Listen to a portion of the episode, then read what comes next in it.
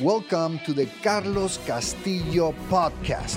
Hi, I'm Carlos Castillo, and my purpose in life is to help you improve and develop your leadership so you can deliver exceptional results in your organization. In this podcast, I will be talking about tools, processes, and tips on leadership that will help you become a better leader so you deliver exceptional results in your organization.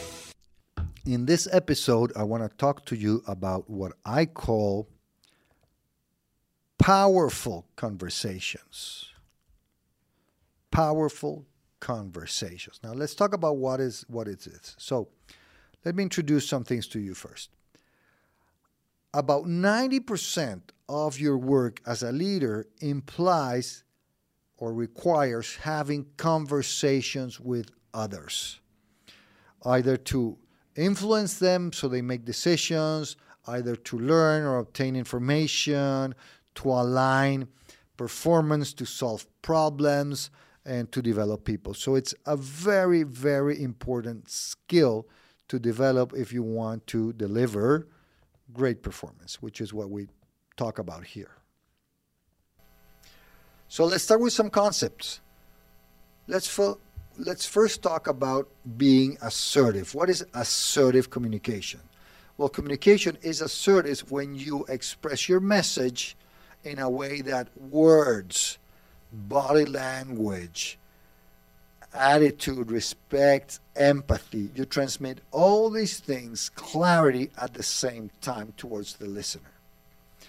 It implies communicating your own ideas with sincerity creating a positive ambience of respect and without conflict. So I give you all this big definition because some people think that being very honest is assertiveness. It's not. If I tell you, Carlos, I'm sorry, that that shirt really looks ugly on you. You look very ugly. It, it really very bad well, that's not assertive because you're not generating empathy, uh, you're not being very respectful, uh, and, and, you are creating conflict. You're not cre- creating a good a good working climate, a good working environment. Okay, so that's not assertiveness.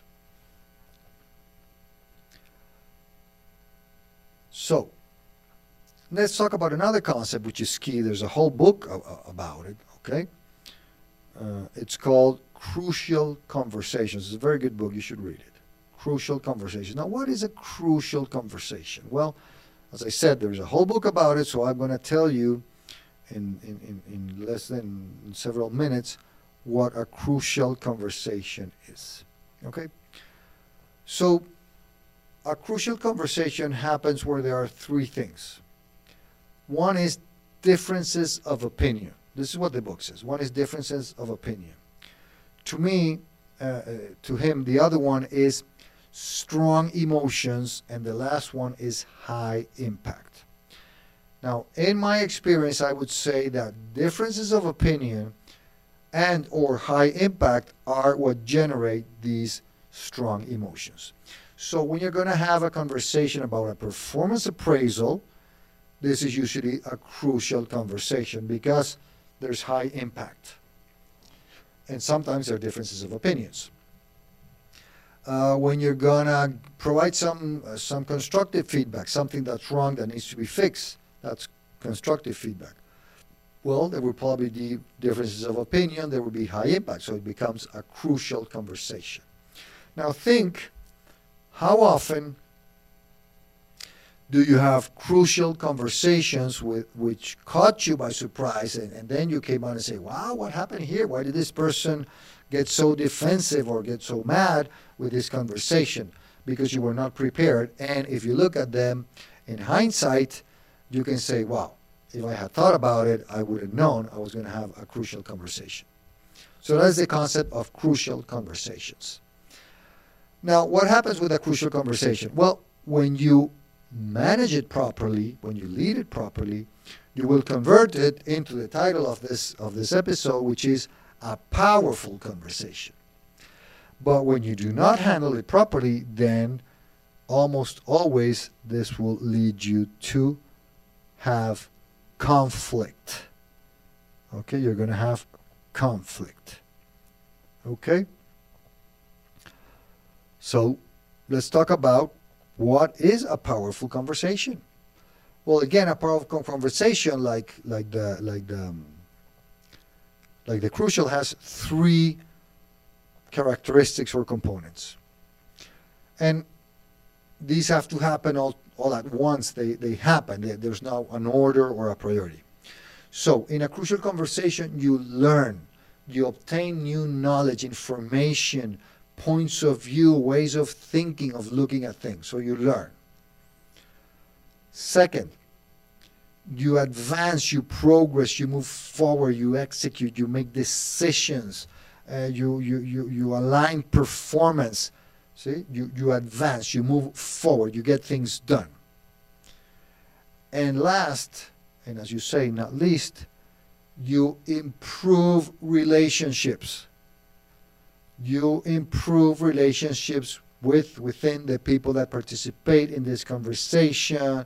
You build trust, you build goodwill, you build cooperation. So that is a powerful conversation. Three things you learn, you advance, and you improve relationships.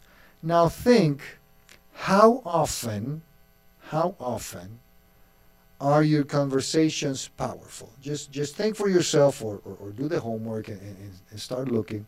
How often are the conversations you're having resulting in these things? Resulting in advancing, learning, and improving relationships. And then you can think about it. Now, what is the key tool what is your key tool to achieve a powerful conversation? Of course, there are, there are several others, and we have several of those in, in, in this podcast, but let, let me talk to you about the key tool, and it is what I call the powerful question. The powerful question. This to me is the key, really the key tool uh, to, to, to, to a powerful conversation. So, what is a powerful question? Well, several things. One, it is open ended, it cannot be answered with a yes or a no. It is open ended, okay? Uh, I will give examples and we can, and we can talk about it. So, that is a key characteristic of the, the powerful question. It is open ended. So these begin with why, how, when, for what reason, what do you think, how could it be done, all, all those. All those are uh, the way to start one of these powerful questions. The, at the same time, they are, they are open-ended, but they, they are uh, limited in scope. This is very important because if, if the question is not limited in scope, it's very easy to to deviate from what you're really trying to talk about. So, um, what do you think about the situation is too open. But if you say, what do you think about the reduction in the sales in the Northwest region, then uh, then you will you will get a much better answer. So yes, it is open-ended, but at the same time, it is a, in a limited scope a key thing of the of the powerful question, and we are very good as humans through emotional intelligence. Uh, we're very good at uh, at feeling this. Is the open the, the powerful question seeks to understand.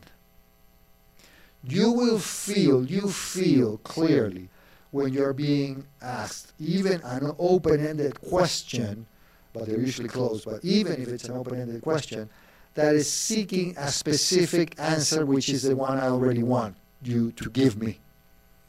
So you feel that, so that is not a powerful question when it, when, when, when, it, when it's seeking a special answer. And lastly, uh, powerful questions uh, don't include suggestions. So they don't suggest. They're really open. They're really looking to understand. Okay? Now, Tony Robbins, well, famous Tony Robbins, says Powerful, well, he doesn't say powerful. He says quality questions. I'm going to call them powerful questions. Powerful questions create quality life. Successful people make better questions. And as a result, they obtain better answers. And if you put this in practice, you will, you will see it clearly. I see it every day uh, when we're working on this. So what, what, what are some uh, conversations that you should uh, ensure are powerful? Well, all, every, every development conversation, okay, where you're providing feedback, where you're identifying skills and, and abilities that need knowledge that needs to be improved in a person is a powerful, has to become a powerful conversation. Solving problems you need to make these powerful conversations where they, when there are problems, we have problems every day in our work, in our life. When you're solving problems, these have to be uh, have to be converted, made into powerful conversations. Um, performance conversations, either uh, as a performance issue in, with a person or a performance appraisal, your yearly or twice yearly or whatever how often you make it, uh, performance conversation should also become one of these powerful conversations. And, and, and one that I love and is very important for companies to achieve superior performance is the hiring and promotion conversation. Wow, I see so many people who have no idea how to handle and how to convert uh, one of these um, interviews into a powerful conversation. Uh, it's amazing. So, put it into practice. Let me know how it goes. But I'm going to leave you a little homework. Really evaluate, appraise, measure how often your conversations are powerful. And let me know.